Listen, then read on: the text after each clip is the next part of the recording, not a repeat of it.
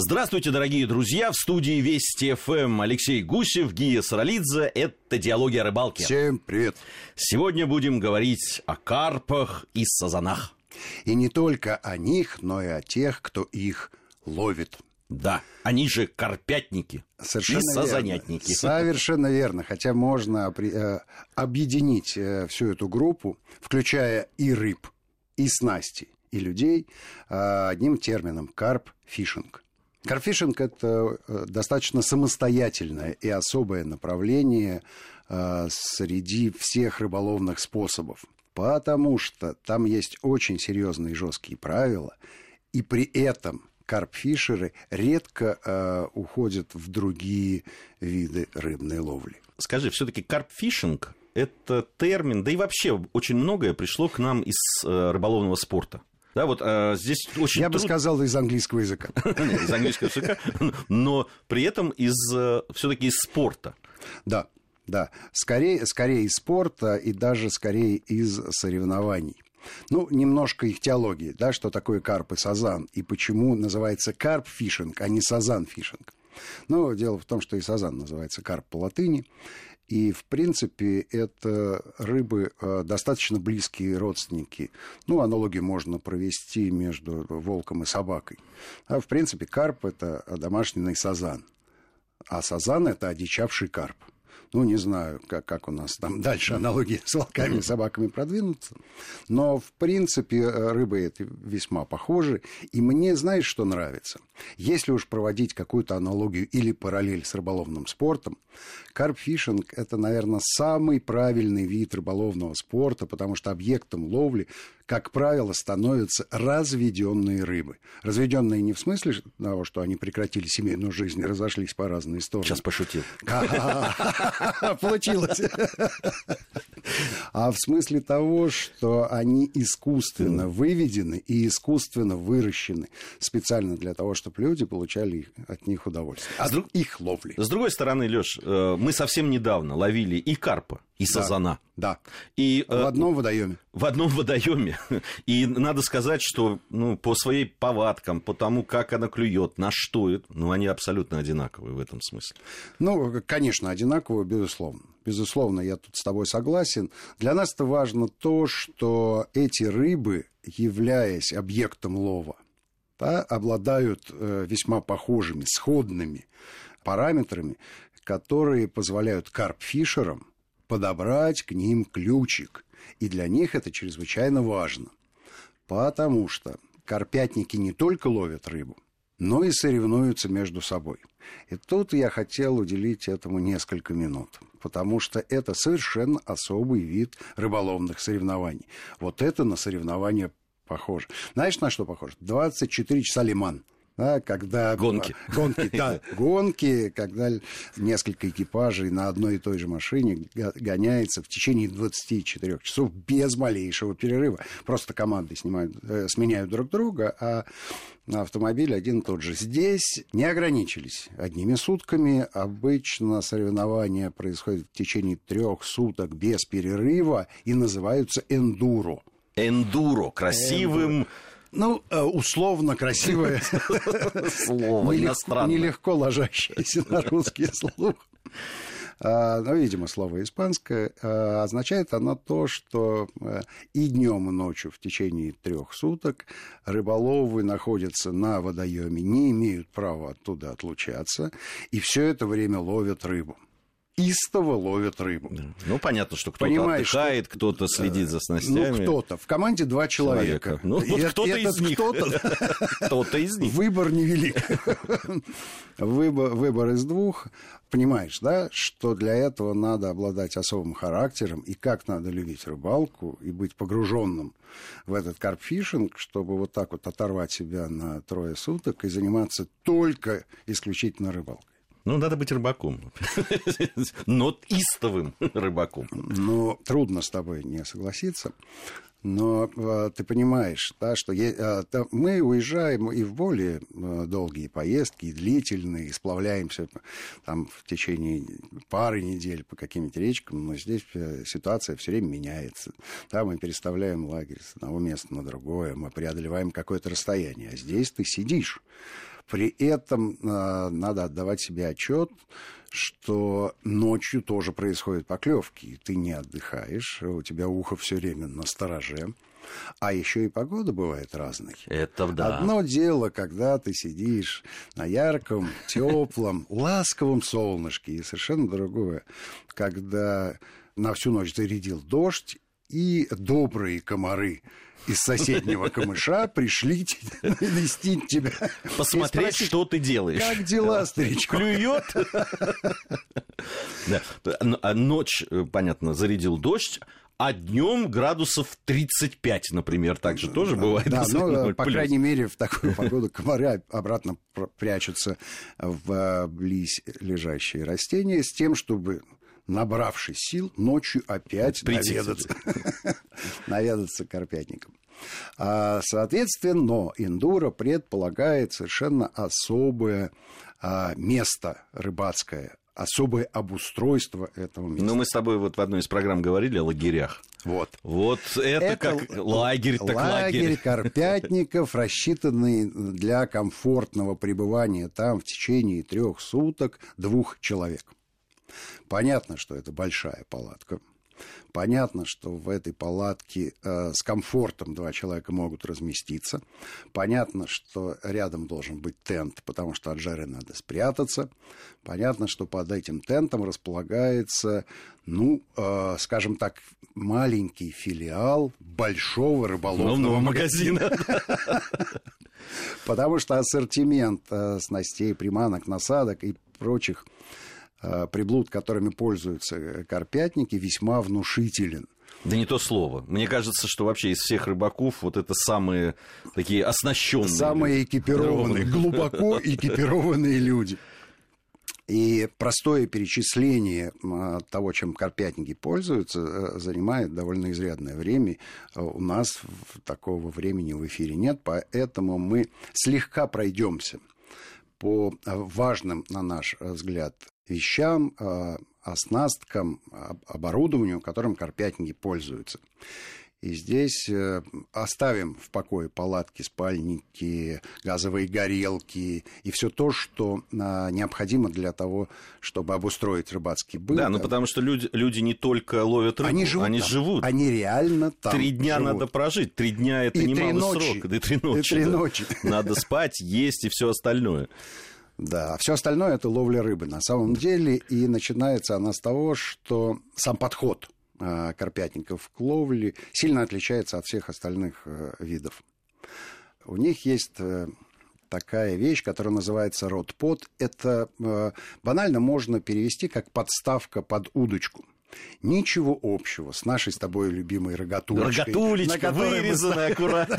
На которой мы ставим поплавочную удочку, это не имеет это продвинутая, сделанная по последнему слову современной техники конструкция, на которой располагается, как правило, четыре удилища. Каждое удилище в своем гнездышке, и на каждом из них расположен электронный сигнализатор поклевки. У каждого сигнализатора поклевки свой цвет и свой звук. Сигнализатор поклевки находится на самом ротподе, а пейджер от каждого сигнализатора находится в руках у рыболова, который за этим следит. Пейджер может быть один, но на нем четыре разных фонарика, и он точно знает, на какую удочку происходит поклевка. А, возникает вопрос, это рыбалка или аттракцион с применением технических средств? Думаю, что все-таки рыбалка, потому что ловля происходит на расстоянии 100-120 э, метров от берега э, в среднем, как правило. Почему-то так. Наверняка можно ловить и в 4 метрах от берега, но само удилище обычно 4,20, 4,50, 4,70. И, конечно, этим удилищем хочется забросить как можно дальше. Но это обычно для рыболова. Проехав 150 километров, он все равно еще километр пешком пройдет, вон туда подальше. Здесь, видимо, принцип ровно такой же э, забрасывают как можно дальше, э, при этом э, происходит некий промер дна, промер глубин.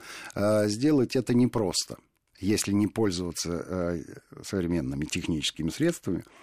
А делать это, как делают джиговики, э, которые простукивают дно с помощью грузика, понимая, какой рельеф, вернее, догадываясь, догадываясь. Иногда догадываются довольно точно.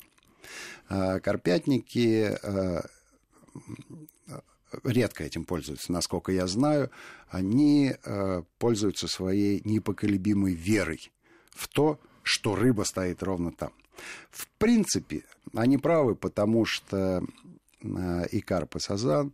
Рыба падкая на прикормку, и притянуть ее какой-нибудь вкусно пахнущей едой э, несложно куда проще, чем найти какую-нибудь ямку. И, и, и забросить под нос. Да, ему. этот сазан сидит, потому что и карпа сазана не перемещаются. Но тем более, если мы про лето говорим, все-таки рыба э, перемещается по водоему. Конечно, перемещается. Особенно, э, что касается сазана. Конечно, перемещается. Конечно, она ищет, э, чем подкормиться. И более того, обычно водоемы, на которых э, происходит соревнование, они имеют э, больше одной рыбы.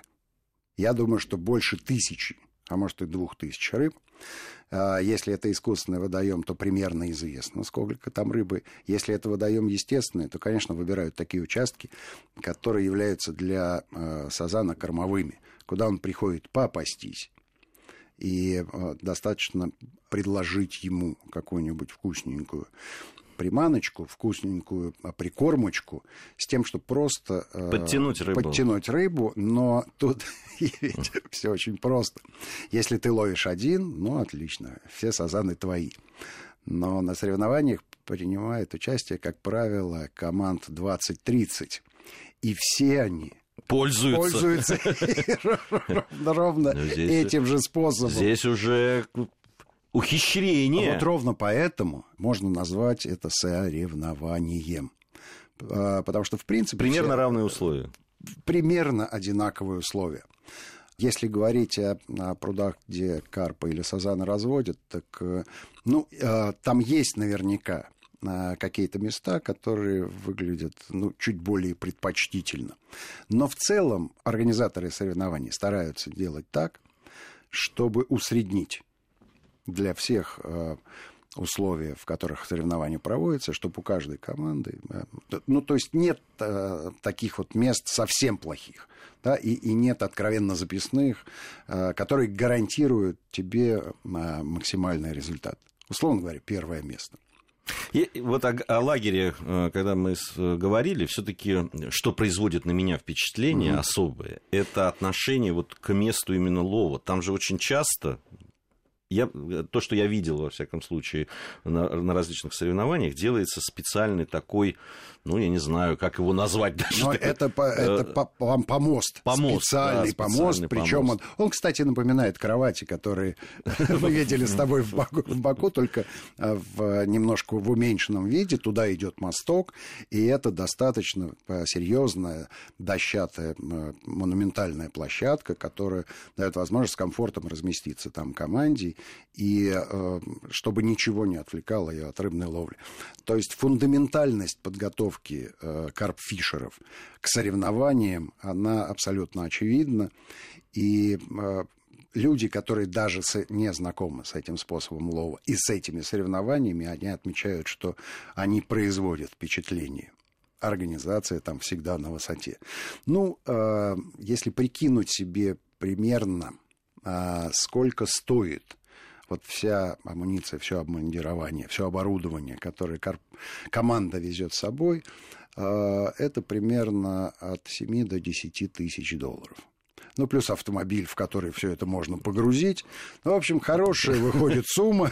Не бедные люди занимаются да. но и результаты поэтому налицо. О результатах еще поговорим обязательно.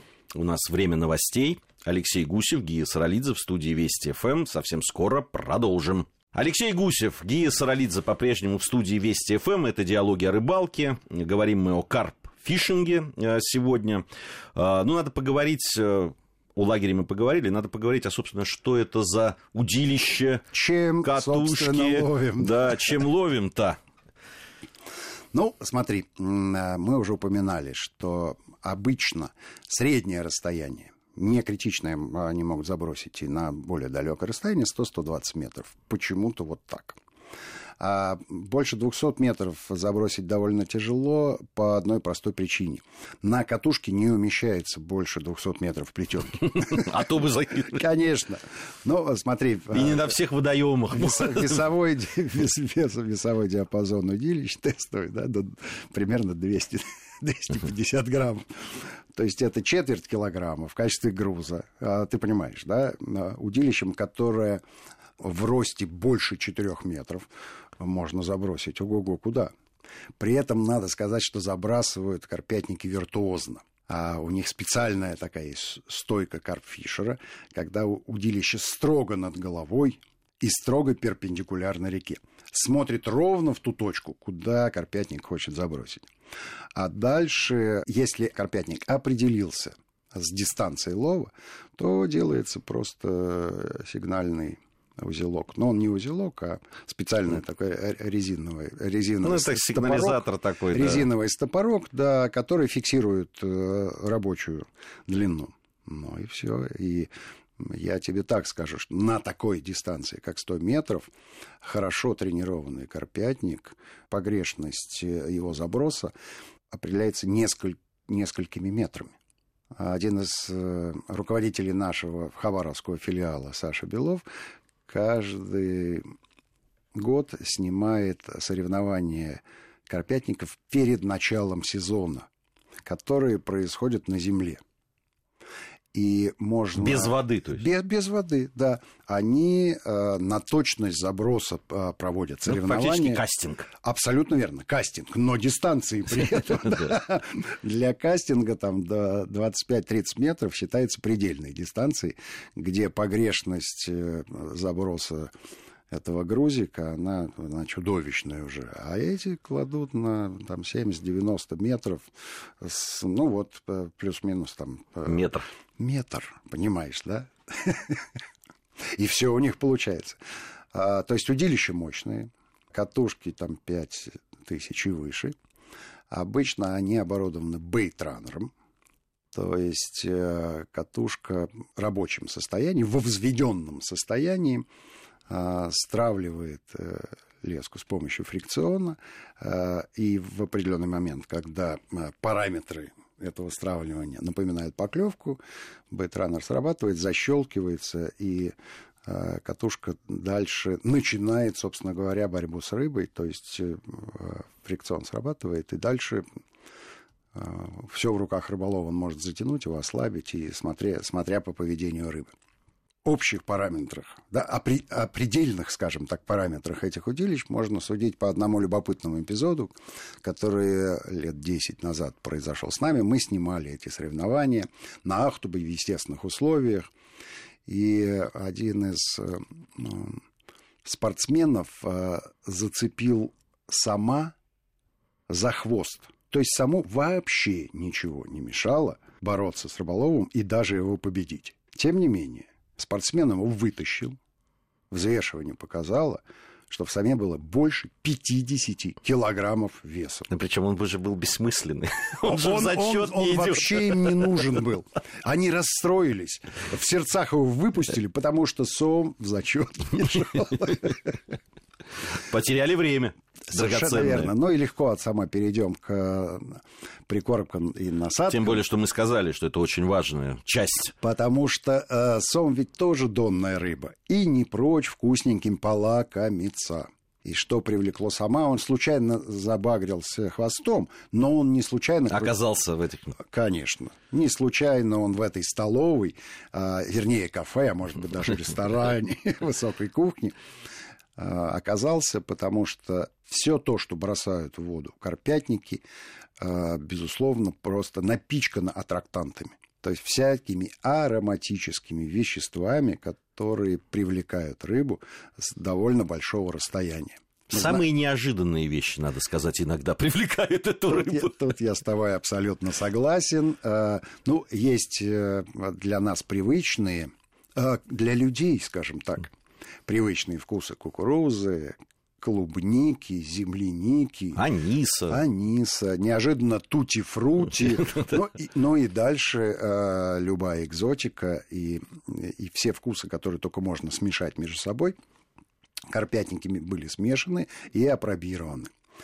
Э, потому что основная их задача выделиться среди 20 других команд с тем, чтобы рыба обратила внимание ровно на твое угощение, на твой запах и пренебрегла всеми другими запахами и угощениями с тем, чтобы в этих соревнованиях победить.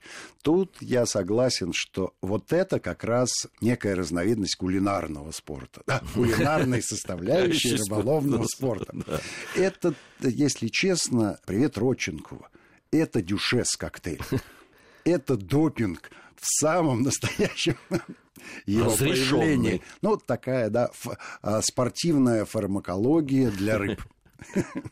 Да. И тут, э, в общем фантазия э, у людей работает и трудолюбие им не занимать. Ну, слушай, но ведь это все, всю эту прикормку надо на 150, да. там, 120 метров доставить да, туда. Да, существует э, несколько разных приспособлений для того, чтобы на 100 метров прикормку за, закинуть. Самое наше с тобой любимое это такая специально изогнутая палочка да.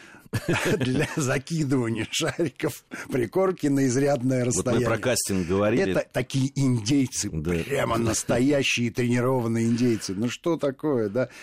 Трубочка с загнутым концом. Туда кладется шарик вот этот. Шарик. И, и с невероятной точностью, вот про вот, кастинг да, мы говорили. Вот, это вот он кладет ровно туда. Вот это удивительно, как натренированы руки этих спортсменов, что они просто забрасывают это вот с гарантированным результатом. По заказу, пожалуйста, туда, на. Несколько раз я пробовал. А, ну, что-то получается. По крайней мере, шарик у меня улетал и попадал в воду. Но вот насчет точности я могу сказать, что надо, надо, надо тренироваться. Ну, э, современные технические средства позволяют с помощью радиоуправляемого катерка доставить прикормочку и высыпать ее Туда, в да. нужное место. Можно визуально. А это все разрешено? Это и, э, или а, есть варианты? Вот тут я не могу тебе сказать э, разрешено это или нет. Там, такое плавсредство мы точно наблюдали в Израиле на озере Кенерет, где тоже пытались ловить сазана. На соревнованиях я не видел подобной техники, возможно, люди Есть не приветствуют. Да. Да, какие-то На самом деле правила соревнований очень строгие у карфишеров, и одно правило мне нравится прямо очень-очень и очень. Поймал? Отпусти. В обязательном порядке. Причем не просто, да. не просто поймал, отпусти. Если э, карп или сазан пойман за губу, он идет в зачет. Если он забагрился, он выпускается немедленно, и без зачет... всяких взвешиваний. Более того, если рыба травмирована, то есть крючок попал в жабры и нанес ей э, увечья несовместимой с жизнью, э, тебя могут даже снять с соревнований. То, что рыба не идет за счет, это однозначно. Но вплоть до э, жестокой кары. И тут, конечно, э, в смысле рыболовной... Э, нас бы точно э, сняли да. с тобой с соревнований. Рыба, абсолютно рыболовно-спортивной составляющей у меня вызывает уважение такой подход, потому что То есть правильно. ты должен поймать, не травмировав рыбу, и отпустить ее живой и невредимой. Да, с тобой всегда рядом находится судья, который в оперативном порядке не более двух минут подойдет, со специальным таким мешочком для взвешивания карпа или сазана в в естественных условиях, то он практически все время он находится в воде, и только не, небольшое, небольшой промежуток, там э, буквально не больше минуты занимает э, процесс взвешивания, после чего рыба выпускается, и с ней радостно прощаются, иногда даже не сфотографировавшись. Хотя, конечно, с трофеями позволяется фотографироваться, но и дальше набегающим итогом за три дня ты получаешь общий вес выловленных тобой рыб. А поскольку рыба отпускается, то, естественно, ее не готовят. Но кулинария в этом спорте присутствует, мы о ней немножко упомянули. Да. Все свободное время карпфишеры а, проводят на кухне, приготавливая для своих будущих трофеев вкусняшки.